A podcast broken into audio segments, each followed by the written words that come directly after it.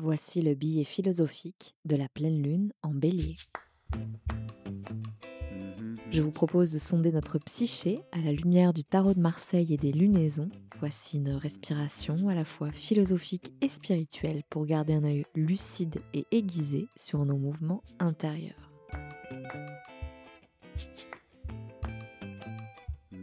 Bonjour à toutes et à tous, j'espère que vous allez bien, j'espère que vous avez la forme et l'enthousiasme qui nourrit tous vos projets et qui vous fait grandir et continuer à apprendre. Je vous avais dit que j'essayais de, préparer un nouveau format autour de ces billets philosophiques.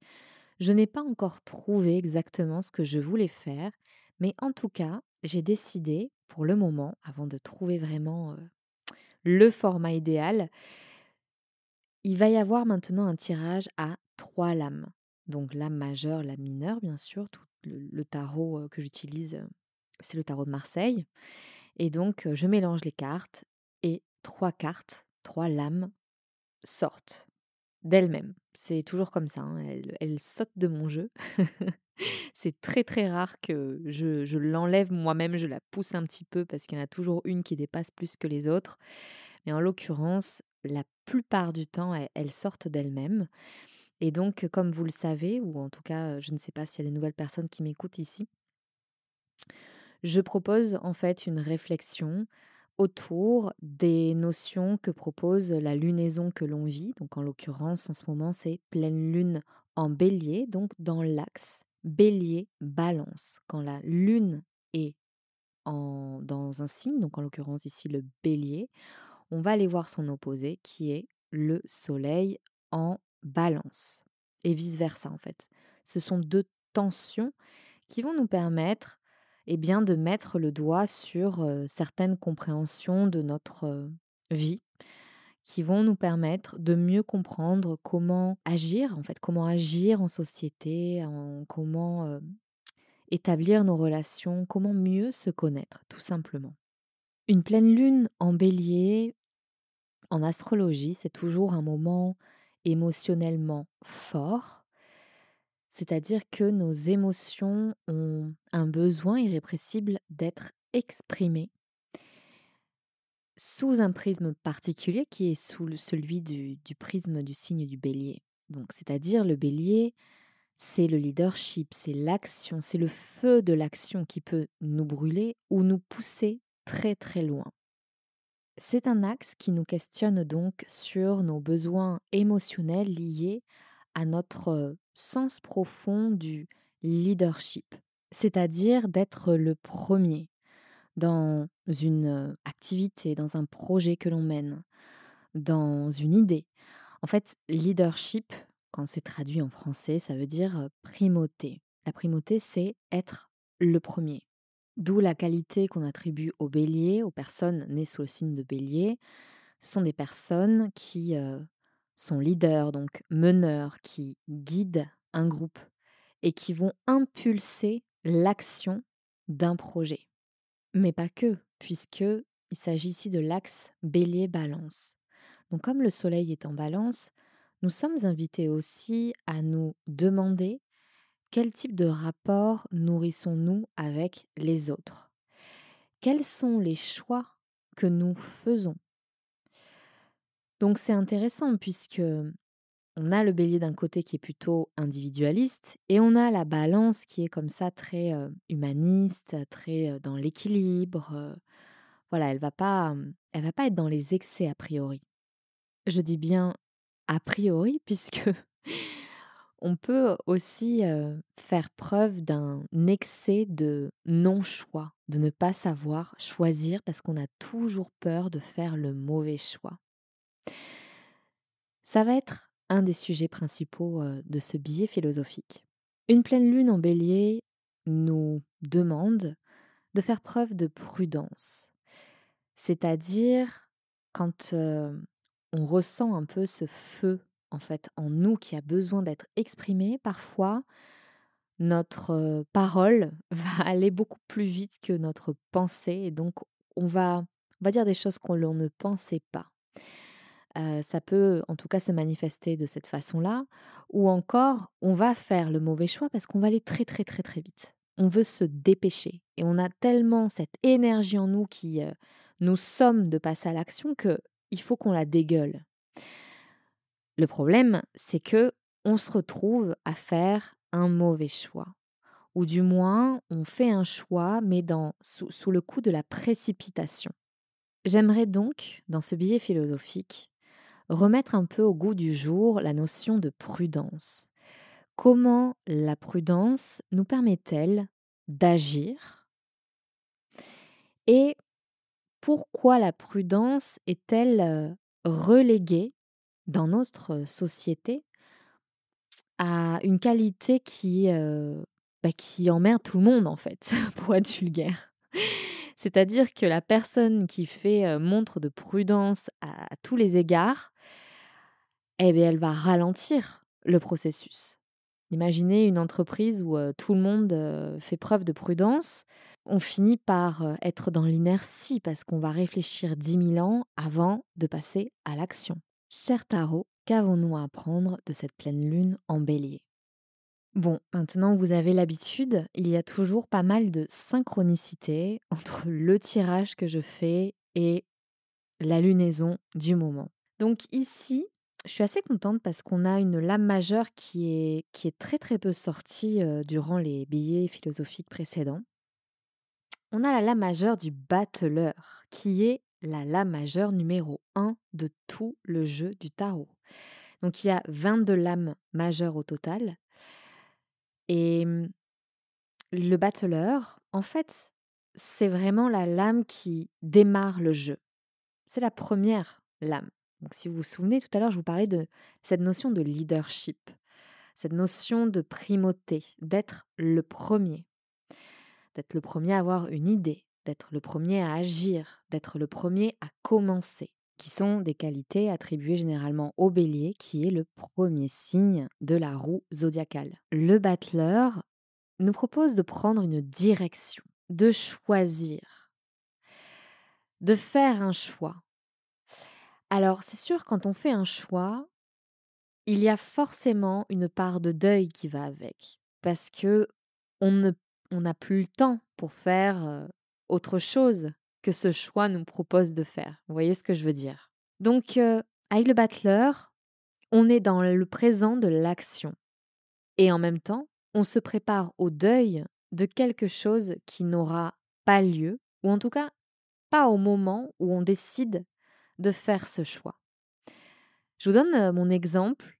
Depuis peu, enfin non, depuis peu, ça va faire deux ans et demi quand même, que je suis enracinée en Dordogne au détriment de mon goût du voyage. Et pourtant, c'est un choix que j'ai fait. Je n'ai pas l'impression de faire un compromis du tout, parce que je suis très heureuse avec ce choix-là. Mais c'est vrai que j'ai une âme de voyageuse. J'ai voyagé beaucoup dans ma vie, en sac à dos, vraiment très baroudeuse dans l'âme. Et pourtant, ce que j'essaie de faire pour pouvoir continuer à nourrir ce besoin de voyage, eh bien, je le nourris à travers, enfin, je nourris mon besoin de curiosité, puisque c'est ça en fait ce que me procure le voyage. C'est vraiment assouvir ma curiosité intellectuelle, ma curiosité culturelle. J'ai besoin de me jeter dans l'inconnu.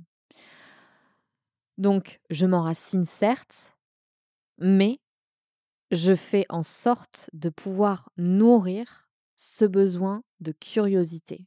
Donc je me lance des défis en fait. Donc c'est vrai que parfois c'est un peu casse-cou, mais j'adore ça. Donc c'est ce qui me permet de trouver un équilibre. Donc ce choix-là d'enracinement, bien sûr qui va avec ce deuil, ce deuil du voyage, mais néanmoins, en prenant conscience de ce que cet enracinement va me permettre d'avoir, c'est-à-dire de l'équilibre, de l'équilibre financier, l'équilibre mental, émotionnel. Euh, voilà, euh, déménager tous les quatre matins, au bout d'un moment, c'est très fatigant. J'ai fait ça pendant très longtemps quand je voyageais. C'est génial, mais en fait, on a besoin d'un ancrage à un moment donné de, notre vie pour pouvoir construire et, pour pouvoir ouais, être plus dans une forme de liberté. Et hé, donc dans l'enracinement, on peut trouver une forme de liberté. Le battleur nous rappelle donc qu'un choix vient aussi avec le deuil de ce qui n'a pas été choisi. Mais peu importe, puisque l'action qu'on a choisi d'entreprendre porte en elle tous les germes potentiels de ce que l'avenir nous réserve. Donc c'est pour ça que ce moment présent est si précieux, puisque c'est que dans ce présent-là, tout de suite maintenant, que tout va se jouer, que, que, que, le, que la vie qui nous attend plus tard, eh bien c'est maintenant que ça se joue. Donc c'est un peu perché dit comme ça, et ça fait beaucoup penser à la loi de l'attraction, qui est un concept, d'ailleurs je ne sais pas d'où il vient vraiment, mais c'est très développement personnel et tout ça. On trouve cette notion dans le yoga, dans le sens où, comme je vous l'ai dit dans l'épisode précédent concernant le... C'était le billet philosophique de la pleine lune en poisson, et je vous ai parlé du sankalpa.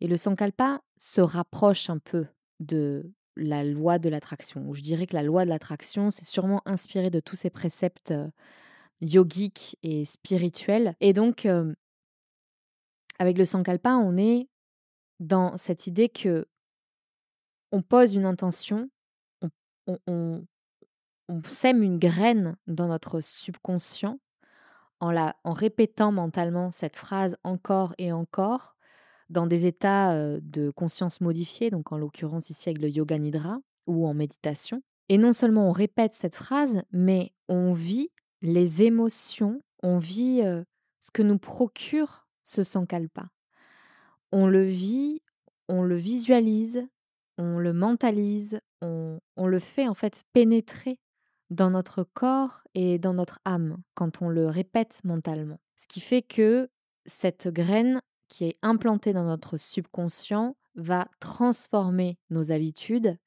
va transformer nos comportements et donc va faire que nos choix vont mener vers le, la réalisation de cette résolution. Le battleur fait référence au prestidigitateur des foires médiévales. Donc c'est un personnage qui fait des tours de passe-passe et qui agit prudemment puisque c'est un personnage un peu malin, un peu enfant, qui teste, qui, qui joue en fait avec son public et qui joue avec les instruments qu'il a dans sa besace. Sur la carte, on voit un personnage haut en couleur, c'est le cas de le dire. Il est bariolé de plein de couleurs différentes. Il a un grand chapeau. Il a une baguette à la main qui fait référence à la suite de bâtons. Il a dans son autre main une pièce de monnaie. Donc, c'est les deniers que l'on retrouve aussi dans les lames mineures. On retrouve aussi un couteau, donc qui symbolise la suite d'épée, et aussi une petite coupe qui symbolise la suite de coupe. Il symbolise donc tout le potentiel que l'on a quand on est à, au début d'une expérience. On n'est que en potentiel. Ainsi, le battleur va faire un choix parmi tous les outils qu'il a dans sa besace et décider quelle action entreprendre. Et pour cela, il a besoin d'agir prudemment, d'être rusé, de utiliser son raisonnement pour pouvoir choisir la direction à prendre. Étymologiquement, la prudence provient du mot latin prudentia, qui veut dire prévoyance et qui veut dire aussi sagesse. Donc en fait, prévoir quelque chose nous permet de faire des choix sages, éclairés. La prudence nous permet de prévoir les effets de notre action, c'est-à-dire de les visualiser pour pouvoir ensuite les manifester. Donc concrètement, on pourrait essayer pendant cette pleine lune de lister prudemment, de lister les, les effets que notre action dans laquelle on est engagé là tout de suite, les effets euh, attendus de cette action-là. Et, et, si les effets euh, escomptés ne correspondent pas finalement à l'action qu'on entreprend, ça nous permet d'ajuster l'action, ça nous permet d'ajuster le choix. Et, et je comprends mieux pendant longtemps, voilà, on, est bassiné toujours par cette loi de l'attraction. Puis comme je baigne un peu dans ces milieux très yoga, très euh, développement personnel, dans mes réseaux sociaux, j'avais toujours beaucoup de mal à comprendre ce que ça signifiait parce que je me disais non mais c'est pas euh, en visualisant un truc que ça va se manifester comme ça, comme ça. Mais en fait, il suffit pas de visualiser, il faut vraiment le sentir dans son corps comme si c'était déjà là maintenant. Et surtout, passer à l'action.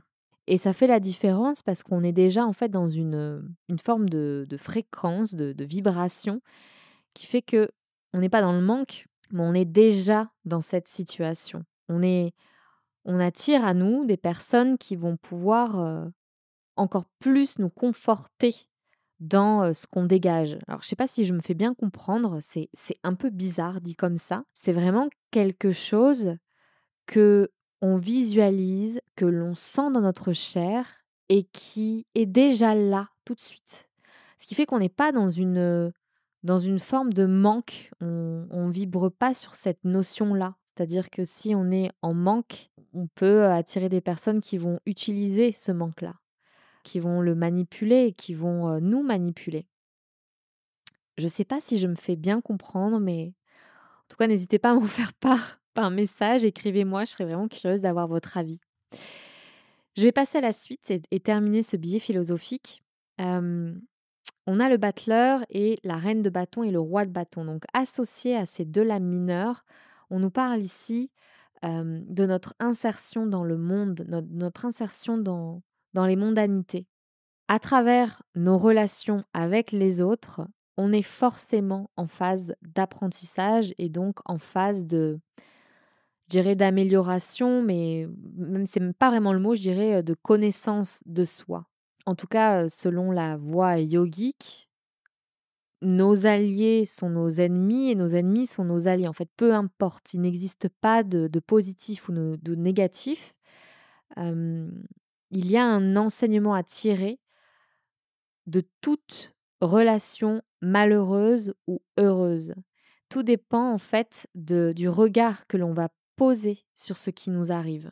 Et si on se trompe sur une personne, peu importe, on recommence. On, s'insère dans l'action, dans l'action qui a été prudemment choisie, c'est-à-dire qui a été prévue, qui a été vue, qui a été ressentie, pour pouvoir la manifester dans notre présent. Donc j'aimerais terminer ce billet en, en disant qu'il n'y a pas de mauvais choix finalement quand on est dans une posture de prudence, c'est-à-dire de prévoyance. Je ne crois pas vraiment qu'il s'agit d'anticiper l'action, il s'agit juste de visualiser et de ressentir dans notre chair les effets de l'objectif que l'on s'est fixé une fois qu'il sera atteint. Donc c'est que dans le présent que ça se joue. Qu'est-ce qu'on vise finalement? Est-ce que c'est une forme de bien-être? Est-ce que c'est l'amour? Est-ce que c'est la sécurité? Est-ce que c'est le confort? Est-ce que c'est l'argent? Est-ce que c'est l'abondance? Et la prospérité?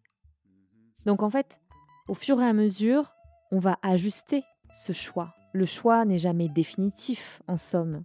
Mais en revanche, ces choix vont être orientés par l'intention finale, par notre but ultime, par notre intention, dans l'ici et le maintenant. En attendant que le format idéal apparaisse sous mes yeux ébahis, je vais poser ici une, résolution. Ce billet philosophique exprime une réflexion philosophique, et cela au service de l'épanouissement des personnes qui écoutent ce podcast. Donc euh, le format va apparaître de lui-même, et j'ajusterai au moment venu. Prenez soin de vous et à très bientôt. Si cet épisode vous a plu, partagez-le autour de vous. Merci pour euh, la promotion que vous faites de Fleurs de Cactus. Je reçois de temps en temps des petits messages qui me font vraiment très très plaisir. Ça me touche vraiment beaucoup. Vous pouvez même laisser une petite note euh, sur Spotify ou Apple Podcast, un avis sur Apple Podcast. Je vous euh, lirai avec beaucoup d'attention.